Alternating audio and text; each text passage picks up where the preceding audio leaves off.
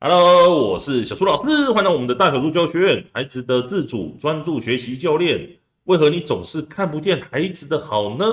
我跟你讲哦，今天这个主题啊的结论，可能大家都已经知道了，但是今天会用另外一个角度来跟大家分享，说为什么这个结论是我觉得非常的正确之外，而且是我觉得非常受用的。那讲这个主题的原因是什么呢？是因为我最近在带我的个案们哈，开始尝试做一些练习。这个练习其实我从以前我就觉得它已经很重要了啦。但是我到最近，我想要刻意的去叫我的个案们去做练习，去让他们了解到一件事情，就是你为何总是看不见孩子的好是有原因的。这个练习是什么呢？就是我请他们说，请告诉自己哦，每天说三个感恩的事。说三个自己做得好的事情，说三个觉得快乐的事情，好，就是今天呐，你不止自己做，你也要带孩子做哦，啊，就算你说不到三个，讲一个也好，这样子。那为什么要讲这件事情呢？是因为我想要从每天的刻意练习当中，去让我们可以把一天当中，你可以把你的注意力聚焦在你有做好的事情上面，你觉得快乐的事情上面，你觉得开心、感谢的事情上面哦。这个真的是需要练习的，我已经练习了好几年了。睡前的练习啊，或者早上起来的练习，甚至到现在无时无刻哦，或者是呃，一想到我就会开始感谢我身边的事情啊，感谢我的家人，啊感谢我的个案们啊，来做做咨询，一起陪伴跟成长哦。那所以，如果说你真的喜欢的话哦，真的需要的话，甚至你也想跟我一样。无时无刻你都可以感受到那种美好，甚至你可以看到孩子的好，而不是常常觉得说啊，孩子怎么事情都做不好，你都看不见孩子的好在哪里的话，那非常推荐你可以来做这个练习哦。那这个练习你知道了之后，我们还是要来推荐一下我们今天要讲的这个书单，叫做《活出觉醒》哦。其实《活出觉醒》这本书哦，它的作者叫做麦克辛格。麦克辛格，我如果你有听我之前的 podcast 的话，你就知道说，其实我已经把他的书啊，基本上我都推荐完了。他的写法或他的陈述的事情的方式，真的是蛮平易近人的，我很喜欢。而且他常常陈述的这一些方式，会让我觉得，嗯，用一种新的观点来去看待我自己的一些问题，或者是个案们现在最近遇到的状况。而且甚至人让我再去跟他们说明的时候，我也可以用书里面的方式来跟他们解释说，诶，为什么会这样子？那这本书《活出觉醒》跟我们今天讲的这个主题有什么相关呢？诶，今天会来跟大家分享。那如果你是第一次听到麦克辛格的话，诶，我可以简单的跟你分享一下，这个作者啊，他是在一九七一年取得佛罗里达经济学硕士学位了啊，但是他之后就去攻读博士啊，期间有一次非常深刻的内在觉醒，之后就闭关了。专注于灵修这件事情哦。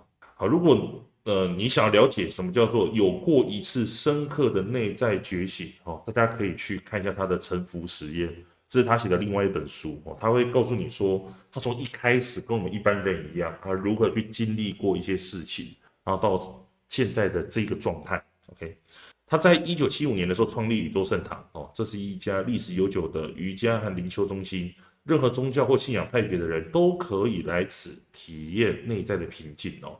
另外，他还设计出来医疗管理产业的套装软体，建立市值十亿美元的上市公司哦。所打造的医疗管理系统成为史密斯尼学会的永久馆藏品哦。那当然，他其实除了灵修的教学领域之外，其实还有其他的领域的一些杰出表现呐、那基本上在沉浮实验里面，他其实都有详细的解释，说他这一路来的一些故事哦。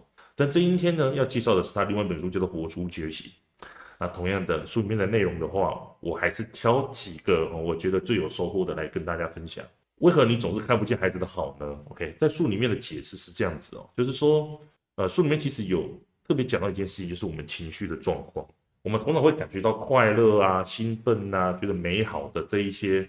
呃，好的正向的这些情绪，负面的情绪包括了像是困惑啊、生气啊、郁闷啊这些的，都是所谓的负面的情绪哦。如果你常常看到的是孩子不好的感觉，通常你感受到的都是什么情绪？郁闷啊、生气啊，哦，甚至是会内耗自己的这种负面的情绪。这些内在的感觉，像是刚刚提到的，不管是美好的情绪或负面的情绪。他用的角度其实是用能量的角度来去解释说，为什么你会感受到这些事情哦。能量这个东西哦，其实你不用想得太复杂，它其实存在在我们生活的方方面面哦。比方说，像是呃，我们平常吃东西好了，我吃东西的时候，吃完这些早餐啊、午餐、晚餐，我们是会感受到很多的活力哦，让我们有力气可以去做很多事情。那个代表什么意思？我们获得的能量啊，这个其实也是能量的一种。但也有其他种能量存在的方式哦，好，比方说我们今天好喜欢一个人好了，我们是不是无时无刻都想要看见对方？那看见对方的时候，我们会感受到那种什么？一种兴奋啊，那种美好的状态。这种状态是平常你吃饭、平常你去享受美食的时候所没有办法获得的，对不对？当对方离开的时候，你会感觉到那种失落感。这种失落感也不是你睡一个觉就会比较好一点的嘛，对不对？像这种也是能量的一种哦。好，所以说，呃，能量这件事情的话，你可以简单把它想成说，哦，这件事情，这样你就会比较好理解了。好，那能量这个东西啊，它其实有一个特性，什么叫特性呢？就是通常能量哦，在流动的时候才会感受到爱，才会感受到美好。什么叫流动的状态？书里面其实用一个很好的比喻哦，我还蛮喜欢的。那个流动的状态就像是那种，呃，比如说山上的河流，就是。从上游移到下游哦，流到下游的这种感觉叫做流动的状态。在流的过程当中，如果中间有一些石头啊或者弯曲啊什么的，它其实就会阻挡河流顺利的可以流下流的方式嘛。流动的这个状态，你可以把它想成说，就像是能量一样。举个例子，像刚刚讲的，哎，比如说你自己遇到一个喜欢的人，那遇到这个喜欢的人的时候，你是不是感觉到那种很好、很美好的感觉？为什么你会感觉到这个很美好的感觉呢？是因为你内心里面的这一个能量，透过这个人，然后把它敞开来，你自己敞开来，然后你内心的这个能量往他那边流动，他的能量呢也往你这边流动，所以你们两个的能量彼此在流动，就让你形成一个诶有进来跟出去这样子的一个状态的感觉。所以说，当你感受到美好，感受到快乐的时候，那代表什么意思？你的心是敞开的，你让你的能量流出去，然后也顺着流进来，这样子。所以说，人需要能量流动的时候，你才会感受到快乐，感受到美好。如果你的能量没有在流动的时候，那代表说你是堵塞的。所以说，刚刚讲到了，嗯，定义是什么？能量的流动是代表说你是感受到美好的。刚刚讲到一件事情了，诶，是什么原因会让我们的能量感受到堵塞呢？哦，让我们感受到的是一些不美好的状况呢？是来自于说，今天你遇到一件事情的时候，对事物的抗拒跟执着啊。书里面其实讲到了两个观点，叫做抗拒跟执着，我还蛮喜欢的。什么叫抗拒跟执着呢？就简单来说，就是比方说小朋友考试好了，他写那些考卷的时候，他如果说很讨厌写考卷这件事情。那代表说，眼前的这件事情是他所抗拒的。那代表什么意思？他自己的心没有敞开来去接受，呃，考写考卷这件事情，所以他的能量就没有跟这个考卷、跟考试这件事情有流动，因为他产生了抗拒。所以当他越抗拒的时候，他就怎么样？心就关起来了。所以这样子会导致说，能量没有办法流动的状况下，会让我们没有办法获得那个美好跟开心，也就让我们产生了。很多的负面的情绪哦，那什么叫执着呢？好，我举个例子，就像我刚刚才看了一个广告，他就讲到是说小朋友他在呃外面哦，比方说逛那些百货公司，他可能看到玩具的时候，他就一直想要那个玩具嘛。当我们不给他买玩具的时候，请问小朋友会有怎样的行为？比方坐在地方哭啊，坐在地方闹啊，这样子。那这样子哭跟闹这种不好的感觉。是希望我们透过买这些玩具啊来获得疏解嘛？那所以当我们没有买给他的时候，他对玩具的这个执着，就是会造成他有很多的负面的情绪啊。所以说这两个简单的例子，就可以让你了解到的是说，抗拒跟执着其实都会让我们能量没有办法流动。那你会想是说，老师，你刚刚讲的这些例子很容易理解，没有错。但平常我们生活当中有这么多会让我们觉得不开心的事情，那这些事情跟原因跟理由到底是从哪边来的？比方说，像刚刚讲的考试这件事情，孩子从以前就很抗拒吗？可能在最最最一开始的时候还不太会哈。那可是从以前到现在，有时候孩子写考卷的时候，其实也没有那么抗拒啊。那是什么原因会让他开始对写考卷这件事情这么抗拒呢？比方说，像刚刚举买玩具的这个东西。这个东西也是啊，就是是什么原因会让他这么执着于这个东西呢？这么想要这个东西呢？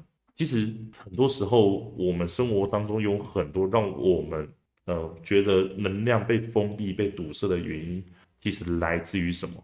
来自于我们的想法。我们的想法会主动的去封闭我们内心里面能量的那个流动，但是我们自己没有觉察到，所以变成什么意思？我们很多时候都带有着过去的想法，而这个过去的想法会主动的让我们封闭自己的内心，而让我们觉得这个事情其实不对的，是不好的。好，比方说，我举个例子啊，像是呃，可能说你今天好，比如说你今天可能喜欢喜欢上某一个人，好，那这个人呢，你跟他在一起的时候，哇，你觉得非常的开心。按照能量流的解释来讲的话，就是你的心是敞开的。你的心敞开的时候，你是会怎么样？跟他之间是有不断的能量的流动的。可是今天这个人他做了一些事情哦，哈，比方说他欺骗了你，不老实哦，或者是说呃他自己并没有交代说他自己去哪里了哦，都不讲清楚。那你对他的信任是不是就因为这件事情而开始大打折扣？所以你对这个人的观点。产生一个新的想法的时候，而这个新的想法很容易就会让你封闭你自己的内心。当然，如果这个人做了一些好的事情，会让你继续敞开内心啊。但我的意思是说，这些过去的这些想法、这些观点，反而就是会让你去封闭了自己的内心哦。这听起来感觉有点呃蛮容易理解的，但是真的让我自己有所收获的地方在于说，我之前去上了一堂课程，然后。他让我去想到一件事情哦，好，那堂课程 到底上什么不是重点，重点是它里面讲了一个例子，就是说为什么我们人会这么痛苦。他其实就是用这个能量的这些解释去说明这个例子哦。他就说有一个人，他其实生活过得非常痛苦。什么叫生活过得非常痛苦呢？就是他每一次啊，比如说他住在山上好了，他每次要从山上去砍柴的时候，他每次都在想一件事情。他在上山的时候，在走上山的路上的时候，因为他要背那些工具嘛。所以他上山的时候，走在那个半山坡上，他都想的是说，哇，还有这么长的路要走啊，都走到山顶了，不知道什么时候了哈。当他开始走走走走走，边想边想，就觉得很痛苦啊。当他走到山顶的时候，他觉得说，哇，要砍这些树哦，不知道砍多久，觉得很麻烦啊。就他在砍树的时候，他觉得说，哇，那砍完树之后还要把它背下去，对不对？所以他每一次在砍树的时候，他就一直想这些事情，他就觉得很痛苦。当他把树砍完之后，开始往下背的时候，他就想说啊，再等一下回到家的时候，又要拿这些木头啊去烧柴火啊，就觉得说好麻烦哦，还要把那些木头放进去这样子。当他真的在烧柴火的时候，他会想说哇，这些烟呐什么的，怎么会这么的 难以忍受，对不对？啊，如果现在烧了啊，等一下会不会又太烫啊？水温又太烫这样子。他每次都在当下做这件事情的时候，都在想别的事情。走上山的时候，在想山顶的这一些树木还要砍怎么样的。当他走到山顶的时候，他又想的是说，哇，接下来我要开始去砍这些树木了。哦，哪些树木要怎么做？当他真的在砍树木的时候，又在想的是说，啊，那个树木还要背下山。当他在往下走的时候，又在想的是说，晚上要柴火要怎么烧之类的。这些生活当中的每一件事情都让他这么的痛苦。直到他有一天真的明白了，就是走上山就真的是在走上山。到了山顶之后，就真的是在山顶；到了在砍树的时候，就真的在砍树。他了解这件事情的原因，是因为他知道，很多时候造成他痛苦的原因，都只是一个想法而已。痛苦只是一层薄薄的思想。所以，当他了解这件事情的时候，面对同样的事情，上山就是上山，到了山顶就是到了山顶，砍树就是砍树，然后呢，烧柴火就是烧柴火，就这样子而已。所以，当他体会到这件事情的时候，同样的事情让他开始了解到，当他上山的时候，他开始注意到了，哎，身边其实有很多的花花草草，很漂亮。到了山顶之后，哇，山顶的风景真美。当他在砍树的时候，他也会发现到说，哎，树上其实有很多的，比如说小鸟的窝啊，所以他砍树的时候特别小心一点，他特别挑选过。甚至是什么？当他在烧柴火的时候，他会发现到的是，哇，其实不同的木头，湿的、干的这些的会造成。火在烧的时候会有不同的状况，哦，那个颜色很美。当他开始了解到的是砍树就是砍树，那我在上山就是在上山的时候，他就了解到的是哇，原来很多时候我的痛苦是来自于我的想法，就像是我前面讲的，这些想法造成了我们没有办法让我们的能量流动的时候，我们就会感觉到痛苦。其实，在书里面《活出觉醒》里面也有讲到类似的案例。看到树的时候，能否只是看到树这件事情哦？什么意思呢？哦，其实类似的故事哦，我简单讲一下哦。书里面的举例哦，它里面的意思就是说，有一个呃徒弟，他去找了一个大师。他每次去找大师的时候，然后就是在跟他就是学习一些事情嘛。那只说有一天哦，那这个大师他就是问他说：“哎，你好像最近发生了什么事情？是不是？还是你今天发生什么事情？感觉你今天生气蓬勃啊。”这样子，那这个徒弟听到之后也感觉蛮吃惊的，他说，你是什么意思？这样子，然后那个大师他就说：“我看到你有所不同啊，我的孩子，发生什么事情了？”那这个徒弟就告诉他说：“我穿过院子哦，看到了那一棵大橡树，然后就停下来看着它。我以前见过它很多次啊，但这一次我只看到的就只是棵树而已。我就是看着树，不知何故，他把我带到很深的地方，让我有所顿悟，一切豁然开朗。”这让我超越了自己。然后那个大师就说：“可那棵树已经存在了一百多年了啊！自从你来到这里之后，他每天都会经过那棵树啊。”然后那个徒弟就说：“哎，是的。但是我以前从树旁经过的时候，我都会想起，呃，之前呃很多大师们成道的时候坐在底下的那一棵树。有的时候，这棵树就让我想起小时候从上面摔下来的那棵树。这棵树总是让我激起过去很多的思维模式。但这一次，我就只看到。”它就只是棵树而已，那大师就笑了。在书里面就讲到是说，只是树，这正是我们一开始讨论心智时候的东西哦。OK，树进入呈现在心智中，你看到的就只是这个样子。所以这个对我来说，其实是一个在我当下上这堂课程的时候，就是呃，我刚刚说的那个上山砍柴的例子嘛，就是还有呼应的《活出觉醒》这本书里面刚刚讲的那个看树的那个例子。真的让我觉得到，就是很多时候我们真的如果能够了解到说很多事情其实并没有绝对的对跟错，真的要说是非什么的，那只是存在于我们的想法当中而已。所以就像我们一开始开头所讲的，就是很多时候你看不见孩子的好，那只是你内心里面的那个想法而已，它不一定是真的。OK，所以说今天呢跟你分享的就是这个结论，就是说。其实很多时候，我们所拥有的那些痛苦，或者是我们看不见孩子的好，是来自于什么？我们过去的一些想法。我们可能过去认为说，我们对的那些东西，往往它就是造成我们痛苦的原因。而让我们造成痛苦的原因的这些想法，就封闭了我们能量的流动。所以我常常会在去跟我的个案在思考的事情，或是陪我们个案去觉察的事情，就是你看不见孩子的好的原因是什么？是因为你自己让你自己的能量封闭了。因为你带有着过去的这些想法，不是说这些想法是错的，而是他是否能够去帮助到你自己，或者是你的孩子。